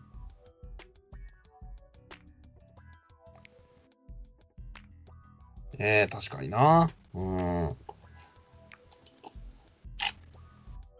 あと、だから誰が出るかですよね。でもこれ以上出ないかな、もう隠し玉的なものは。だからその歌舞伎色が一気になくなったじゃないですか。うん。あの、こう、そのなんていうか、帝国航空に入ると。まあ、舞台系なんですよね。あの、江本明が出てくるっていうところで、まあこれもすごく、まあ劇団系になっちゃって。うん。で、ほら、江口のり子っていうのはあれ、江本明のあれは、弟子で、お弟子さんでしょ、あれ。あ、そうなんだ。うん。えー、山田明弟子とかいるんだ。うん。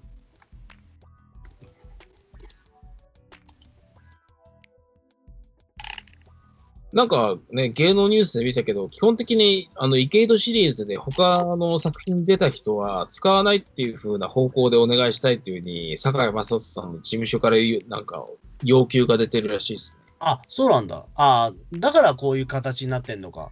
でも、池井戸ドラマに出てない人って、あと芸達者な人っていうと、でも、結構、鍵、あ、でもまあ、そうですね。だから、なんだろう。うん。まあ、だからそこで鈴木相馬さんとか、多分そういったところでキャスティングされたと思うんだけど。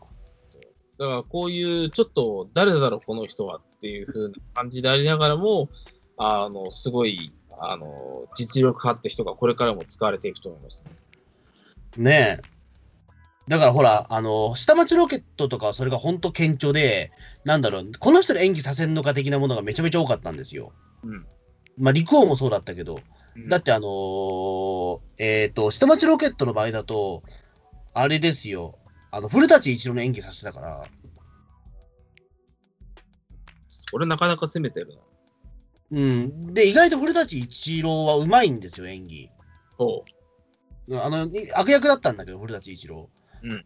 でもすごい、あのー、まあもちろん、なんだろう、あの、まあ顔がそもそもなんかその、ほら、悪そうじゃないですか、古舘一郎って。そそうか？いや、前任役は絶対できなそうじゃん、あの人。え？ー、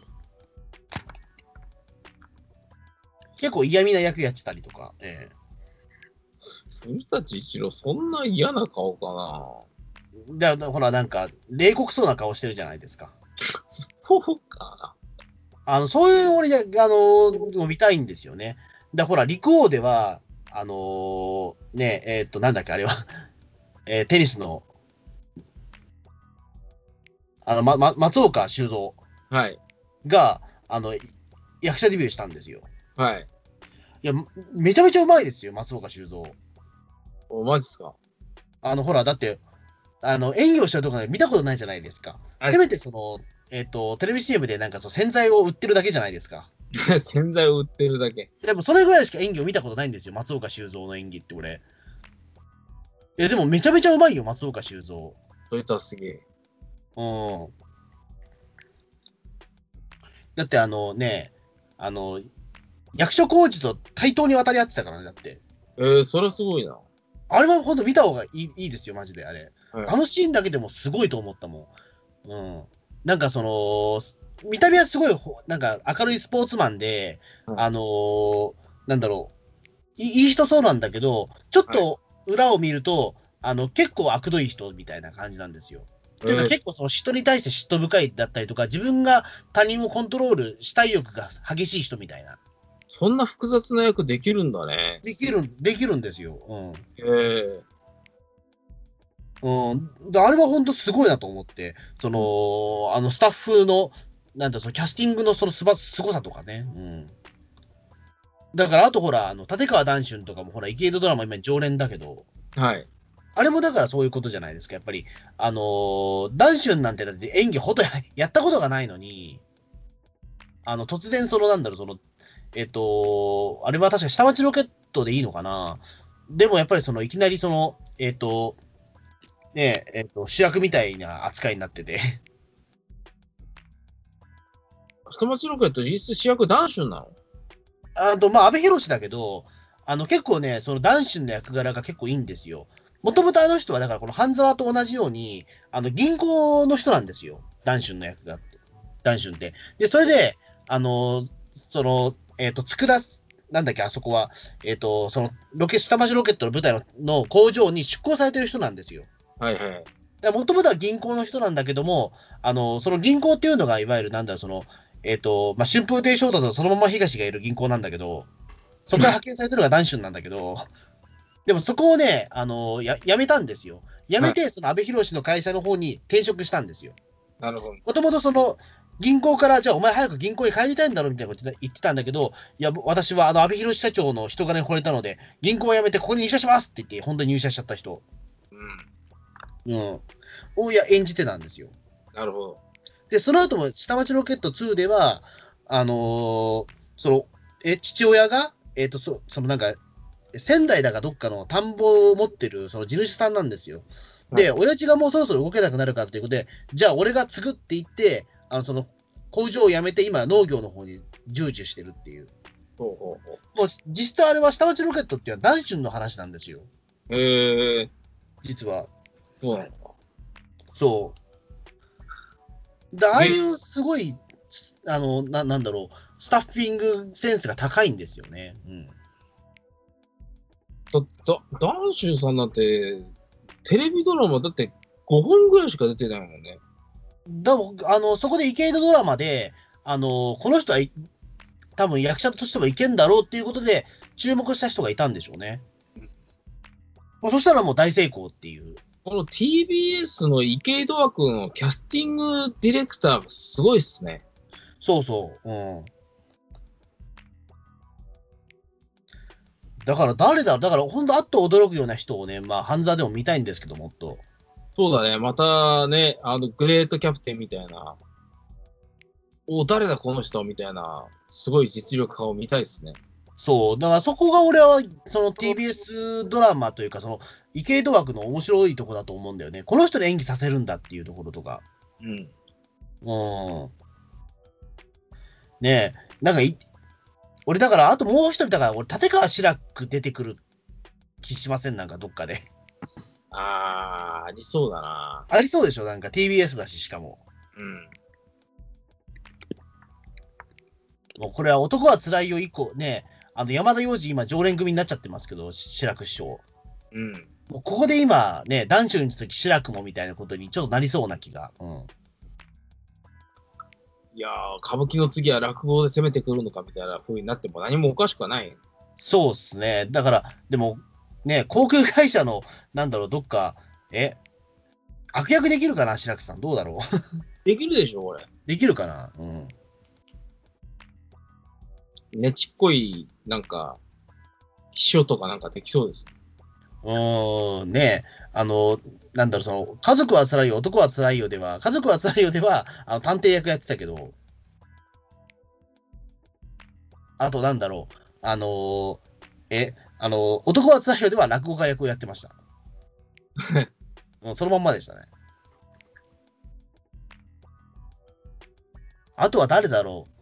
あのーもうすでに俳優として実績もある人だけど、あの、コブヘイとか いいんじゃないですか？コブヘイ？どうなの？ギャラが、でもほら、あのー息子さんがほら、ノーサイドゲーム出てたから。いや、それはそうなんだけど、うん。でも、コブヘイは意外とシリアスな演技できるじゃないですか。うん。で、顔も意外と怖いんですよ、あの人。あ怖いですね。うん。だから顔芸もちゃんとできる人なんで、コブヘイはでもどっか俺、なんか、その、出出向されたなんかどっかの、あの、帝国銀行にいた人にや気がするんだよな、あれ。うん、そういう役やってもおかしくないですね。おかしくないと思うんですよね。うん、すごい俺、コブヘイに悪役やってほしいですね。まあ今、肖像ですけど。えわあ、普通にね、コブヘイは、うん。えうん。あと俺、あの、2チャンネル情報だけど、あの、松之丞、今、神田伯山だけど、が、あの、えっ、と、半沢出るんじゃないかみたいな話も俺聞いた。2チャンネル情報だったけど。神田松之丞、うん。出るか？実そうな気がする、確かに。あり得るな。でもどうなんだろうね。うーん。やるの、やるの、まあでもなんか、オファーが来たらやりそうな気するじゃないですか。やるんじゃない？でもどうなんだろう、松之丞っていうか、その白山さんですけど、あの、やっぱり、あの人すごい背が高いから、なんだろう、やっぱりすごく大物感が出ちゃうと思うんだよね。で、まだ年齢も37とかだから、比較的若いんだよね。うんだからどういうポジションで使えばいいか分かんないじゃないですか。まあ、キレキレの政治家でしょう、若手です。あ、でも政治家役いいね、でも、ま、白山の。うん。なんか、弁護士とかかな。とか。いいですね。うん。めっちゃなんか喋るタイプの役者さんだったら良さそうですね。ただなんだろう、その切れ者系だけど、なんかいわゆる、ななんていうのかな。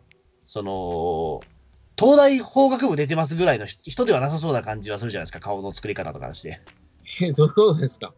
いや、なんか叩き上げ感があるじゃないですか。そうかな。うーん。いや、なんかイメージ的に。うん。うん、まあ、東大法学部ってとこなんじゃないけど、なんか、まあ、どっちかというと、早稲田とか、なんかそっち系かな。あ、そうそう、早稲田、早稲田っぽいですね、確かに。うん。うん。あの、すごいまっすぐなエリートではなかった感じの弁護士というか、だそこで言うと、ほら、あの、なんだっけ、下町ロケットでは、あの、めぐみさんが弁護士役やってたんですよ。うん。あのーそうなんですよ。あの、本邪魔かのめぐみさんがやってたんですけど、うん。あれはすごい良かったですよ。で、ちゃんと芸人さんは意外と弁護士役できんだなっていうか、うん。うん。まあでもそのまま東の銀行員ひどかったんだけど、うん。なんかそういうのを見たいんだよな、もっと。お、これはってキャスティングは見てるとワクワクしますよね。そ僕やっぱりドラマでまたこのパターンかみたいなキャスティング本当に嫌いで、う。例えばどういうのですか？まあ、これはちょっとそれはあまり言えないですけれども、なんだろう、また香川照之出てるよぐらいの話？うん。香川照之さんもそんなに僕は、あの、池井戸シリーズに限らずドラマで、なんか安全牌でやってるな、みたいな感じで、正直最初の半沢を見てるときに、香川さんいいな、というふうには思わなかったです。まあ正直出過ぎてた頃だよね、あの時って。いろんなドラマとか映画出てたもんね、香川照之すごい、あの時って。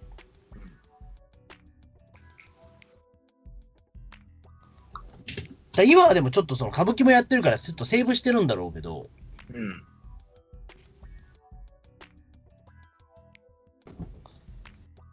なんだろうね、あとはだから、あのーこれはって驚きがないところで言うと、例えばすごくもう便利に使われちゃってるっていうところで言うと、まあ一時期の大杉蓮さんとかそういうことですよね。そうですね。うん。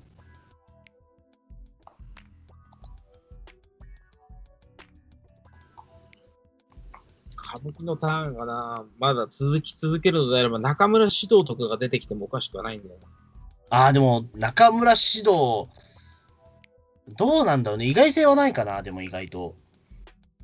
意外性はないですけれども、多分、うんゲートシリーズで多分出てないので、まああくまでそういうエンタメニュースレベルで言われている、そうなんじゃないか、こういう、あの、裏取引というか、あの、交渉がなされてるっていう風なところでありますけど、あの、坂井正人さんの方から、あの、他の池井戸作品で、まあ、レギュラーないし、準レギュラーみたいな役をやった人は、半沢には出さないでほしいみたいな風なうん。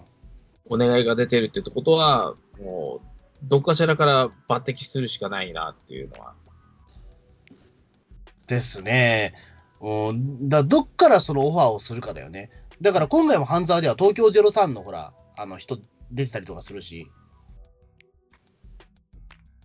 それもやっぱお笑い畑からやっぱりそのコントができる人だから出てきたみたいなところとか。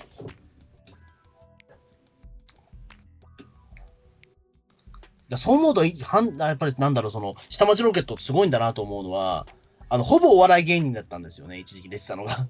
ええっと、その、下町ロケットの、えっと、あれですよ。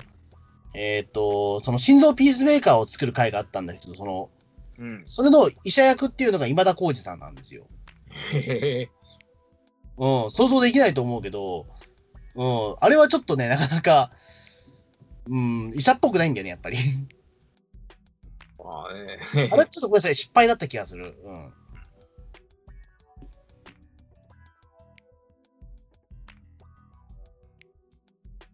あとは、なんだっけ、えっ、と、あの、すごい超優秀な、あの、ねギリシャ役として妹綾子とかね。うーん。あれもちょっと俺失敗してる気がしたけど、うん。技術者っていう雰囲気出せんのかっていう感じ。あの、ハマる人はハマるんだけど、はなんだろう、ハマらない時とハマらない作品はやばいんですよね。イケイド作品というか、下町ロケットは特にそうだったんですよ。うん。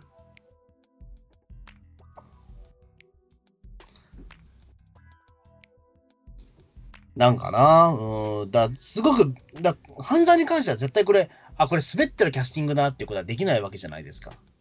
まあ、それがしたら作品に相当悪影響を。うん。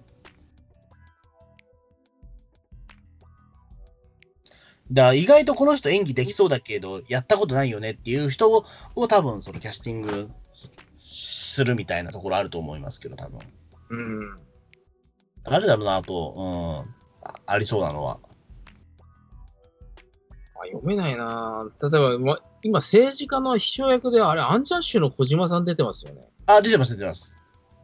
こういうとこもなかなか、あの、本来の個性を、あの、考え見ず、新しいものを発掘しようみたいな雰囲気があって、僕はいい感じなんですよ。ちょっと期待してるんですよ、今後。そう、あ、そうだね。でも、アンジャッシュの小島さんは、あの、これまで多分ほぼ善人役しかやってないと思うんですよ。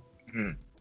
あの、何のドラマを見ても、基本的にはやっぱりそのね、えっと、ちょっと頼りにならない人を演じるじゃないですか、この人って。うん今回だからどうなるのかなっていうのが。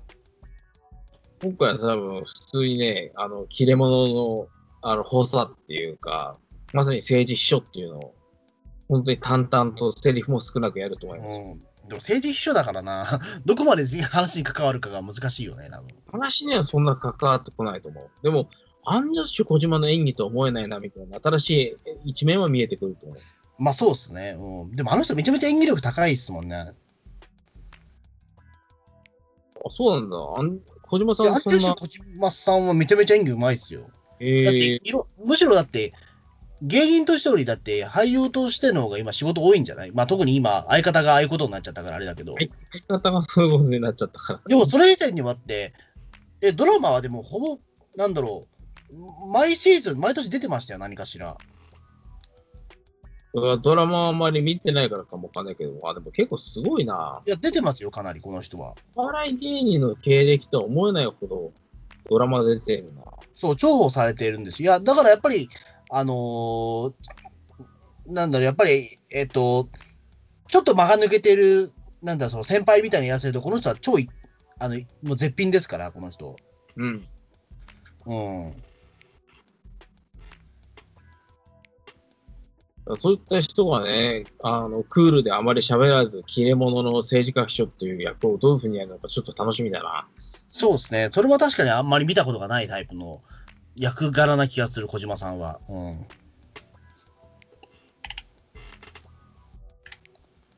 すね。うん。じゃあ、俺はだから、あともう出すとしたら、もうこれしかいないな、俺はん。本命ですよ、これはもう。誰ですか？ミッキー・カーチス。ええ大物役、もうこれ大物役で出てくるんじゃないかっていう。政治家のフィクサー役とかね。そうそうそう。やっぱ足りないのはおじいちゃん役者なんですよ、やっぱ今。やっぱいつまでも北大路欣也が、そのなんだろう、そのね、すごくがたいのいいおじいさんで出てくるのは、ちょっともう俺限界が来ると思うから、俺ミッキー・カーチスぐらいのちょっともう、全盛期明らかに超えちゃったぐらいのおじいさんが出てきてもいいと思うんですよ。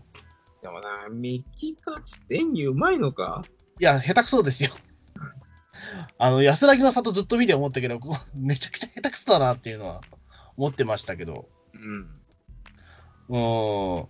うん。でも、俺は今、半沢直樹にあのキャラクターが俺必要なんじゃないかっていうのも結構もう本気で思ってます、今。うん。僕の一押しはですね、はい。もともと顔出しで売れてたっていうのもありますけれども、あの、第一期で森田純平さんがキャスティングされてたりしたので、ああ、そうだ、はい。うん。あの、金八先生とかでもおなじみ。うんで、この方は一応、声優としてのキャリアもある方なんですよね。あ、そうですね。うん。で多分ね、その流れを汲み取って、今度は、あの、歌舞伎祭りから、今度は顔出し声優祭りみたいなのはどうだろだって、宮野真守出るよね、だって。う。出るって、確か出てんじゃないかな。うん。あの、明日の放送のやつで出ますよ、宮野真守。なんかすごい役はちっちゃいんですけどね、みんな。あの、石黒秀夫のあれでしょ？後釜でしょ？後釜なのか部下なのか。だから、まあ、その、チンコ握られ役でしょ？いわゆる。まだ見てないからあれだけど。あの、石黒秀夫はチンコを握られた後、ウルトラマンになりましたから。ええ今度はウルトラマンやってた人がチンコに逃げられるんですか？いやー、わかんないです。だから、ずっとウルトラマン、ウルトラマンの人がチンコ握られるんですよ。半沢直樹では。だから僕はね、大塚明夫さんとかに非常に出てる。ああ、そうだ、大塚明夫さんありそうですわ。でも、タイが出てたもんな、今年。それあり得るわ、すごい。僕は、大穴かなと思ってます、大塚明夫さんは。いや、でもそうですね。あの、今だからその大河ドラマでも、うわ、あの俳優さん誰だろうって多分、なってたと思うんですよ、大塚明夫。はい。でも特にその説明も何もなく、うん大塚明夫さん出てて、すごく印象には残ってるから、あ、あの人だって多分なる人、今のタイミングだったらいると思うんですよ。あ、大塚明夫さんすげえありえそう。多分ね高木渉さんとかはね、出したところで、もう前に大河も出て、芸能ニュースにもなったしな、みたいな感じで、多分、あまり、高木渉さんとかは、半沢直樹とか、池井戸シリーズのキャスティングマネージャーも、もう一回起用するっていうかな、顔出しの方に引っ張ってこようみたいな欲は多分出てこないかなと思うんですよ。あのーこう言っちゃあれだけど、高木渉さんって顔のインパクトがあんまないんですよね、顔の役者としては。まあ結構、そんな顔悪くもないんですけどね。だからなんかのその、まあ、良くも悪くも個性がない感じするじゃないですか。まあ顔はあの、大塚明夫さんって顔の個性がすごいじゃないですか、やっぱり。一度見たらちょっと忘れられない風貌されてるし。うん、で、やっぱ男っぷりもいいから、うんあれは確かにその、顔出し本気でやったら重宝されるタイプの人ですよね、あの人。だと思いますよ。あ、でも大塚明夫さん本当ありえそうな気がする。うん。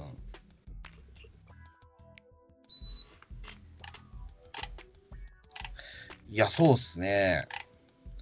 でもこれからでもそうだね、声優祭りはでもありそうなんですね。はい。なんだろう。その片岡愛之助の上司、山口勝平とかね、すごいですね。顔がちょっと似てる だけだけど、上司ですか？上司で。山口勝平。山口勝平さんって、顔出しの演技多分ドラマでやっててんよな。まあ、やってないっすかな わかや。やってるかもしれないけど、わかんないっす。うん。今、あの、落語やってますよ、ずっと。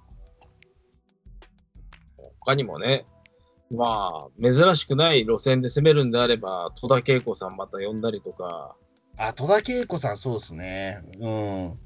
で、相当木をてらったところで言うと、久方ぶりの顔出しで日高のり子。ああありそう。なんだかんだでそうだよね。名前はめっちゃ売れてるもんね。やっぱ日高のり子だと。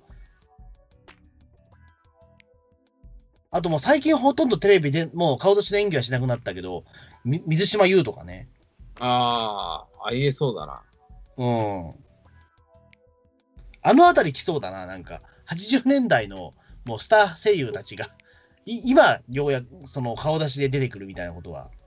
可能性とかで考えると、非常に高いのは南波圭一さんなんですよ。今だってほぼ俳優さんでやってるような人ですもんね、今。顔出しの事務所に移籍しましたから。そうそうそうそう。でも、南波さんはでも正直どうなんだろう。あんまりでもドラマ見ないよね、でも。移籍はしたけど。そんなにはね、うん。やっぱり南波節とかそういったものを生み出したぐらい、ナレーションとかで重宝されてた人なんで、今、なんで顔出しの事務所にいきなり移籍したのか、非常に謎なところがあります。そうっすね。うーん。なんででしょうね、南波圭一さんは。謎なんですよ。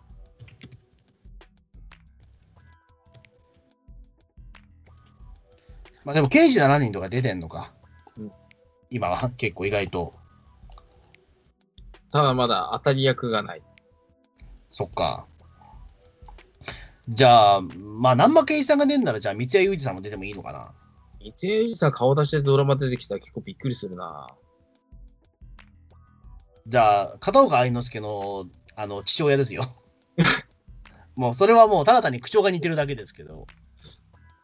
口調が似てるだけっていうか、なんていうかもう、その、一歩間違えただの悪質なジョークですよね、それ。もう、あ、兄っていうだけで。もしくは、だから、あの、なんだろう。あの、だからく黒崎さんの代役みたいな形でも最悪いけるかもしれないです。三谷裕二さんだったら。なんか作品のカラーが変わりそうだ。いや、でも、多分あの黒崎さんやってくださいって言ったら、多分三谷裕二さんは多分完璧にできると思うんですよ。うん。で普段からお、まあ、おかまだし、うん、おかま口調だし、まあ、チンコも握るだろう、思いっきりそれは。なんか見ていてヒヤヒヤするドラマになりそうだ。ええ いや、これはもう全然、うん、あり得ると思いますね。うん、黒崎兄、み三谷裕二は多分、え NG 集、ななんか NG 新集とか楽しいことになりそうです。えですね。チンコ握ってるところで、三ツ矢さんがつい笑っちゃって、カットっつって、三ツ矢さん楽しみながらチンコ握らないでください、みたいな。グレーゾーンですって言ってね。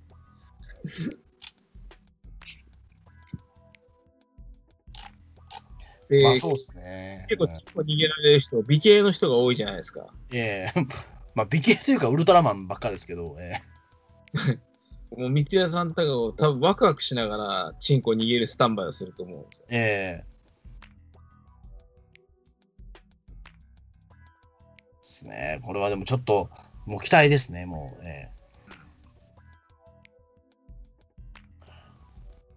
まあそんな感じですかね、とりあえず、半沢。まあでも、この先も半沢ね、まあずっと続くと思うんで、まあ、ちょっとしね、非常にあの興味深いなと思います。ええそこがね、最初にも話したように問題なんです。続くのかどうなのかっていうところがね、時系列がただでさえ結構おかしいことになっている。かつ、半沢直樹の原作本は今年まだ続編が刊行予定だからどうするんだろうっていう。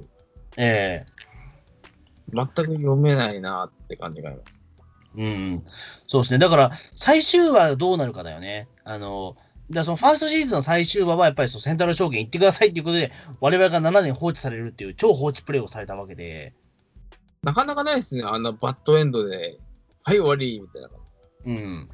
まあだから続編はもうこれ、あの時点で決まってたっていうところなんでしょうけど、うん。ね、まあそういったエンディングになるのかどうかをちょっとね、期待したいところですけど、はい。じゃあ、まあそんな感じで、どうもありがとうございました。ありがとうございました。